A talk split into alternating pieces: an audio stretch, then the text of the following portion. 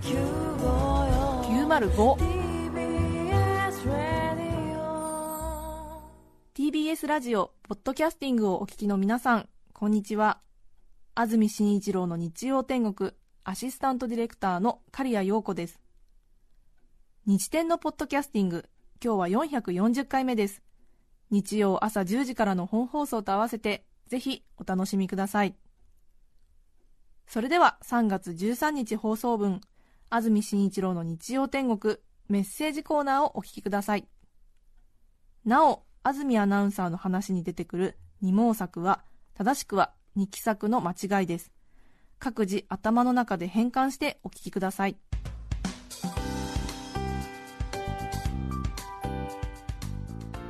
今日の最高気温は昨日より2度ほど高く10度前後。冬の寒さが戻っています。明日月曜日も各地朝から夜にかけ雨が降ったり止んだり引き続き真冬の寒さが続きます。火曜日以降は晴れて暖かくなる見込みで特に木曜日以降は最高気温が20度近くになるかもしれないということです。ソメイヨシノ桜の開花は東京で3月21日宇都宮で3月27日という予報になっています。もう桜まであと1週間ということですね。そうですね桜の枝がうんこちらの感じ方次第なのかもしれませんが 少しちょっとね、えええー、気がみなぎってるというかそろそろなんか、うん、膨らみ始めてるような気もするし、ええ、前からそうだったような気もするしという 感じですね。わかりますわかります。ねあのコブシカハクモクレンカっていうあのお花は今が見満開ですね。そうですね。はい。梅が咲いて、白蓮、木蓮が咲いて、そしてソメイヨシノということですね。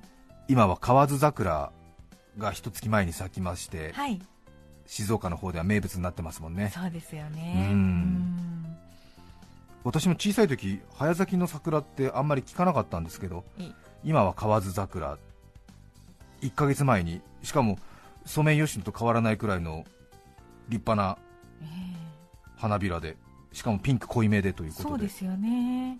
皆さんも行かれたことあるんじゃないかなと思いますが、名所が3カ所くらいありますかね。横浜でも確か三浦海岸か何かの駅の前が名所のようですけどね。そうでしたそうでした。1か月前に咲きますからね。ねえ。2月？上旬ぐらいから咲くんですか？そうか。はい。菜の花と一緒にね。そうですよね。はい。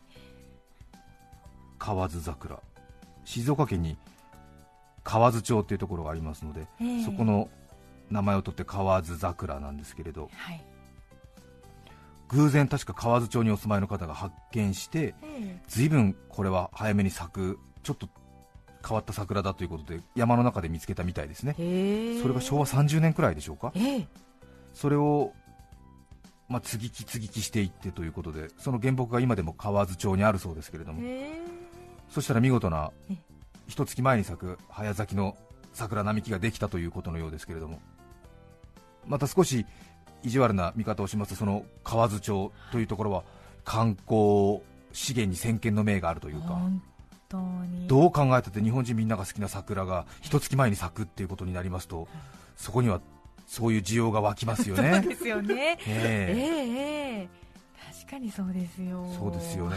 はい、特に皆さんがお嫌いなマスコミなどは安易に飛びつきますよね。当然その7時から始まる番組を6時56分から前倒ししたりするような放送局などはもう大好物です大好物ですよね、3月の下旬に咲く桜をいち早く夜桜中継をお伝えできるなんて言ったりしたら、もう少し前、前、前、前ですもんね、必ずもう大好きですよね、そういうのね、一足早くとかいう、もう1年テレビ見てたら一足早くが何回出てくるかということですよね、一足早く成人式を迎えましたとか、一足早く冬の訪れを感じる、一足早く雪囲いが、一足早く皆さんにお伝えしますとか、私もね一足早く好きですけども、パンダの名前、一足早く皆様にとか、そういう話になりますから、当然、河津桜もマスコミ大好物ということになりますから、最近、ここ10年ぐらい、必ずもどこのチャンネルでも中継してますもんね。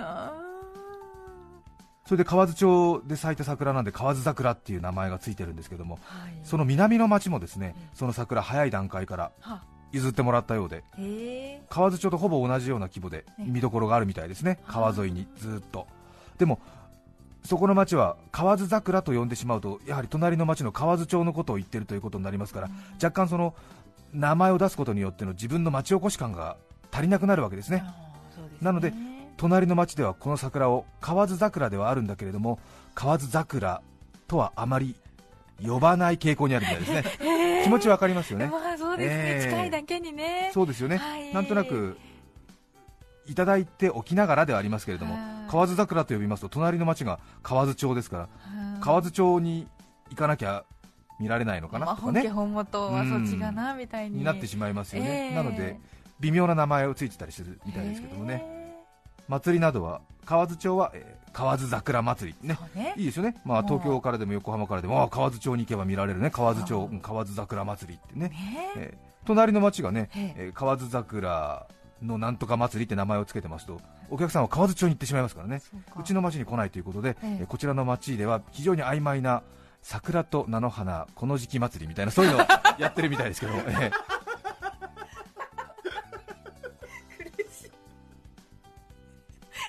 いやでもお気持ち気持ちねよくわかります。よくわかります。よくわかります。えー、そういうことになりますよね。そうですよね、えー、本当お察しします、うん、でなんとなく菜の花と一緒に、うん、菜の花と一緒にやってるってことは、ね、早咲きか、うん、おおそうかそうかっていう。こと、うん、ああなんか河津町の横じゃないかっていうことになってね、ね。いいことになりますよね。うん、はい、これあの別にあの関係各所に対して何か何かが言いたいってわけじゃなくて、はいあの皆さんの苦労が忍ばれるなと思って、うん。大変ですね、え。ー、早咲きの桜、ちょっと私見たことないんで一度見てみたいなと思ってますけどもね、皆様ご覧になりましたでしょうか、来週ですね、そうですね。世の中に耐えて桜の中にせば春の心はのどけからましと。昔の方がそう読みましたけどもそんな気分に私もなったなということですね。桜を待ち遠しく思っています。はいこんな上手なまとめで次のコーナーに行きたくないんですけれども。そうです。そうですよね。居心地が悪いですが悪いですね、うん、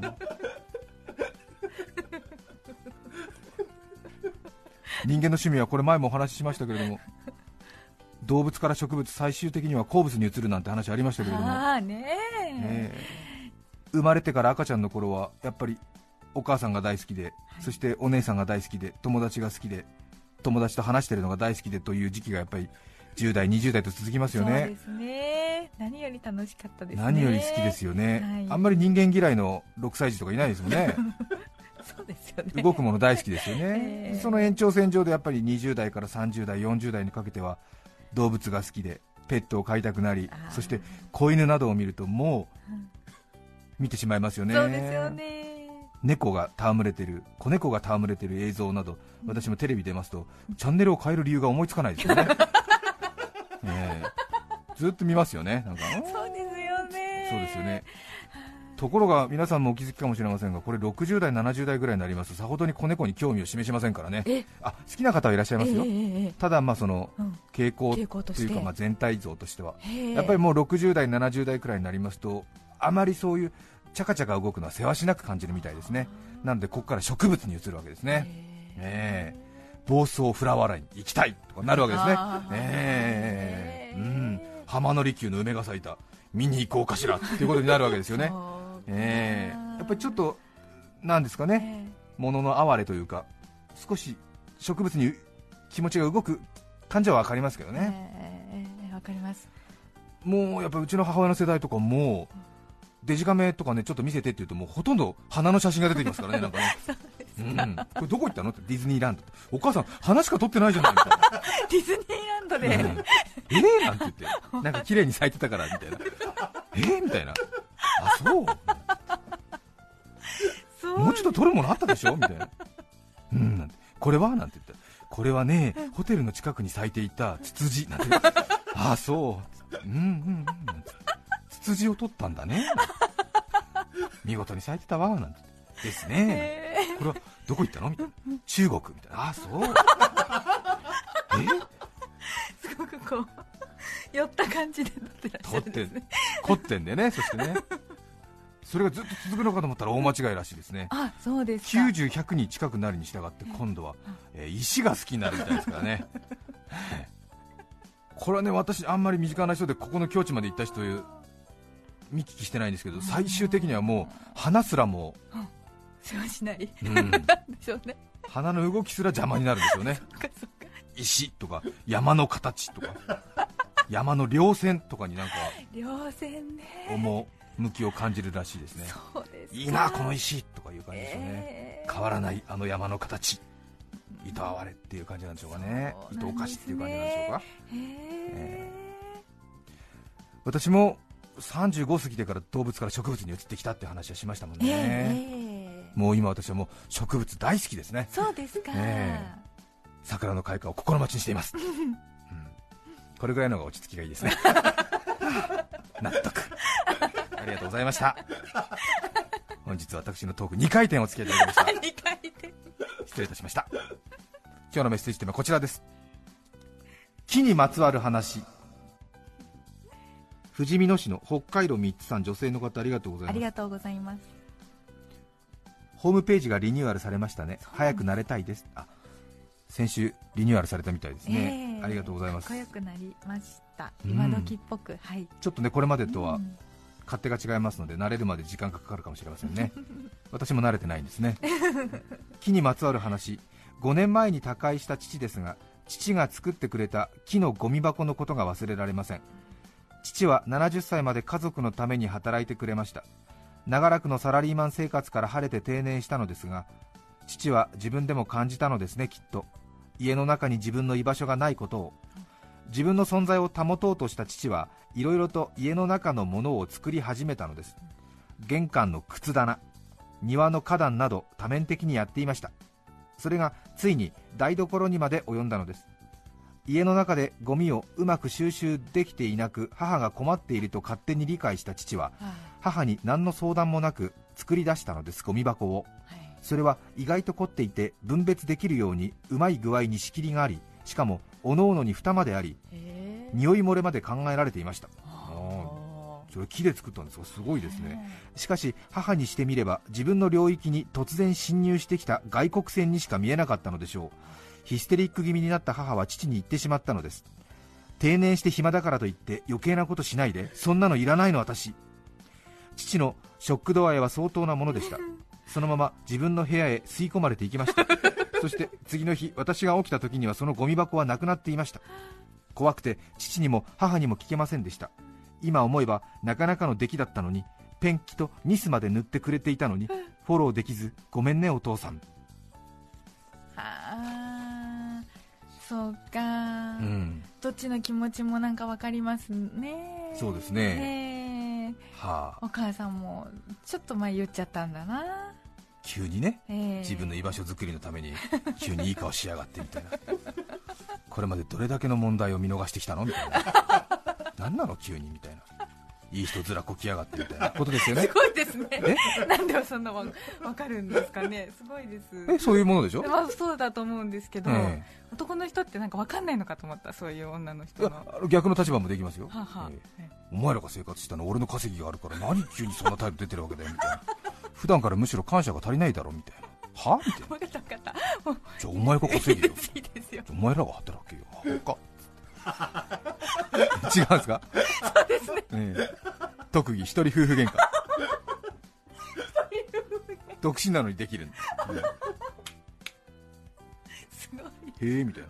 じゃあ結構ですよお父さん。じゃあ出てっていけばいいんじゃないですか？へえなんて。ああそうですか。ああみたいな。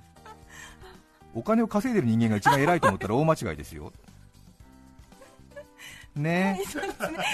もう大丈夫です。ありがとうございました。はい、うん、ルルちゃん、ルルちゃん？なんてね、ペットに逃げたりして。そうそうそう。ねルルちゃん？うん、お母さん、ルルちゃんの、なんつって。すいません。一人夫婦喧嘩。いいですよね。そうですね。品川区ファンシーコンプさん女性の方ありがとうございますありがとうございます木にまつわる話、はい、私には2人の姉がいます、はい3月に生まれた上の姉を祝って祖父は庭に桃の木を植えました。4月に生まれた下の姉を祝い祖父は庭に桜の木を植えました、はい、8月に生まれた私を祝い祖父は庭に柚子の木を植えました。子供の頃は桃や桜の華やかさに比べ柚子って微妙と思っていましたが 祖母に、うん。柚子は捨てるところがないんだよと励まされ、はい、実がなった時は祖母とジャム作りに勤しみ、はい、種から化粧水を作っているくらい柚子が大好きです。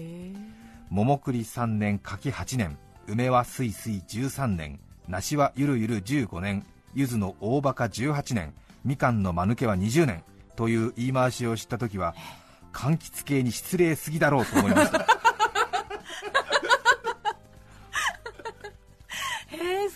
続くんですねそのね桃栗3年柿8年、えー、うん。までぐらいですよねよく言うのは。そうですね、うん、知ってて柚子の大バカ18年ぐらいじゃないでしょうかねまあ、梅はすいすい13年。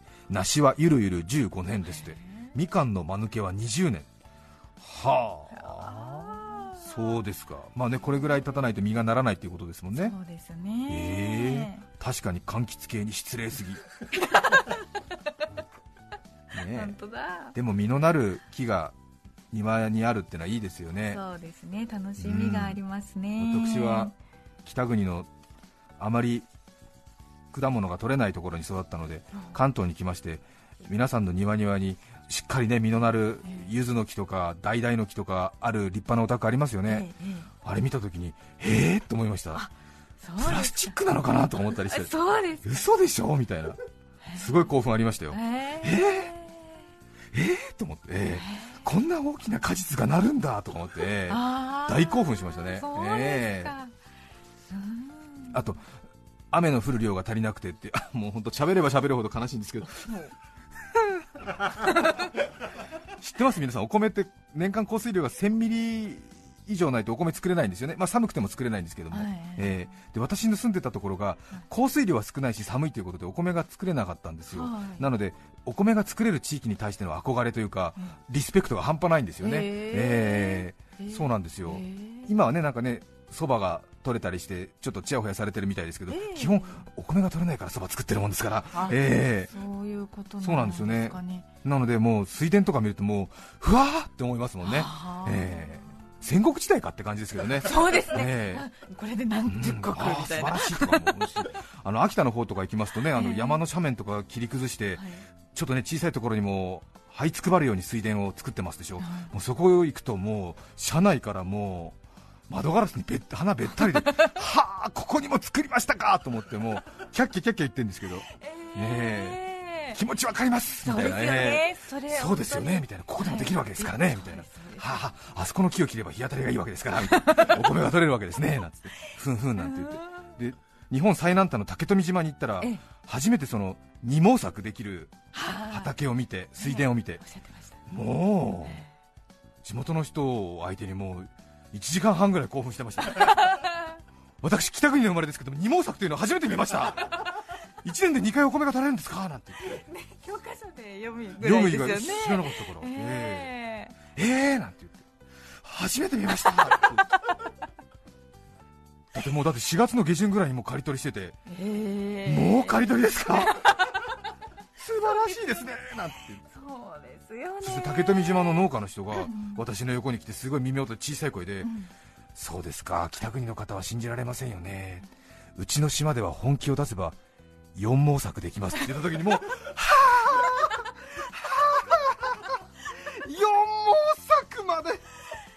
あできるんだ。本気を出せば。本気を出せばね、えー、ちょっとやっぱりあの大変なのと、えー、ちょっとお米の質が下がるから二毛作までしかやらないですけどって言ってましたけど、えー4毛作までって言って、ね、その年の冬、実家に帰って皆さんの前でもう散々熱弁振るいましたよ、うん、はい、親戚集まって。いい話するよ。私が南国の竹富島に行って見てきた話するよって言って。おじさんたち集まってってかがでしたか？もうすごいみんな大興奮。大興奮、うん。え。ー二毛作とか言ってみんなうわーって。何二毛作？そんな街があるのかいって。3月13日放送分安住紳一郎の日曜天国メッセージコーナーをお聞きいただきました。それでは今日はこの辺で失礼します。安住紳一郎のポッドキャスト天国。卒業式シーズンです掃除を送る在校生当時を返す卒業生掃除はやるよ PTA お聞きの放送は TBS ラジオ954905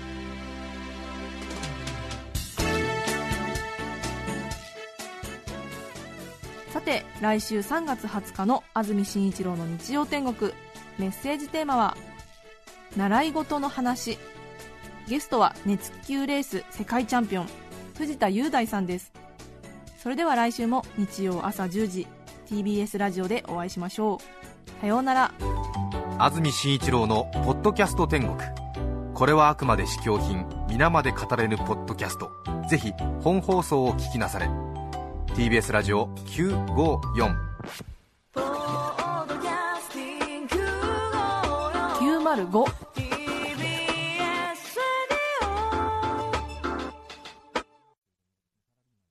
TBS ワシントン支局の樫本照之と涌井文明です。ポッドキャスト番組「週刊アメリカ大統領選2024」では大統領選の最新の情勢やニュースを深掘り。現場取材のエピソードや舞台裏も紹介しています。毎週土曜日午前9時頃から配信です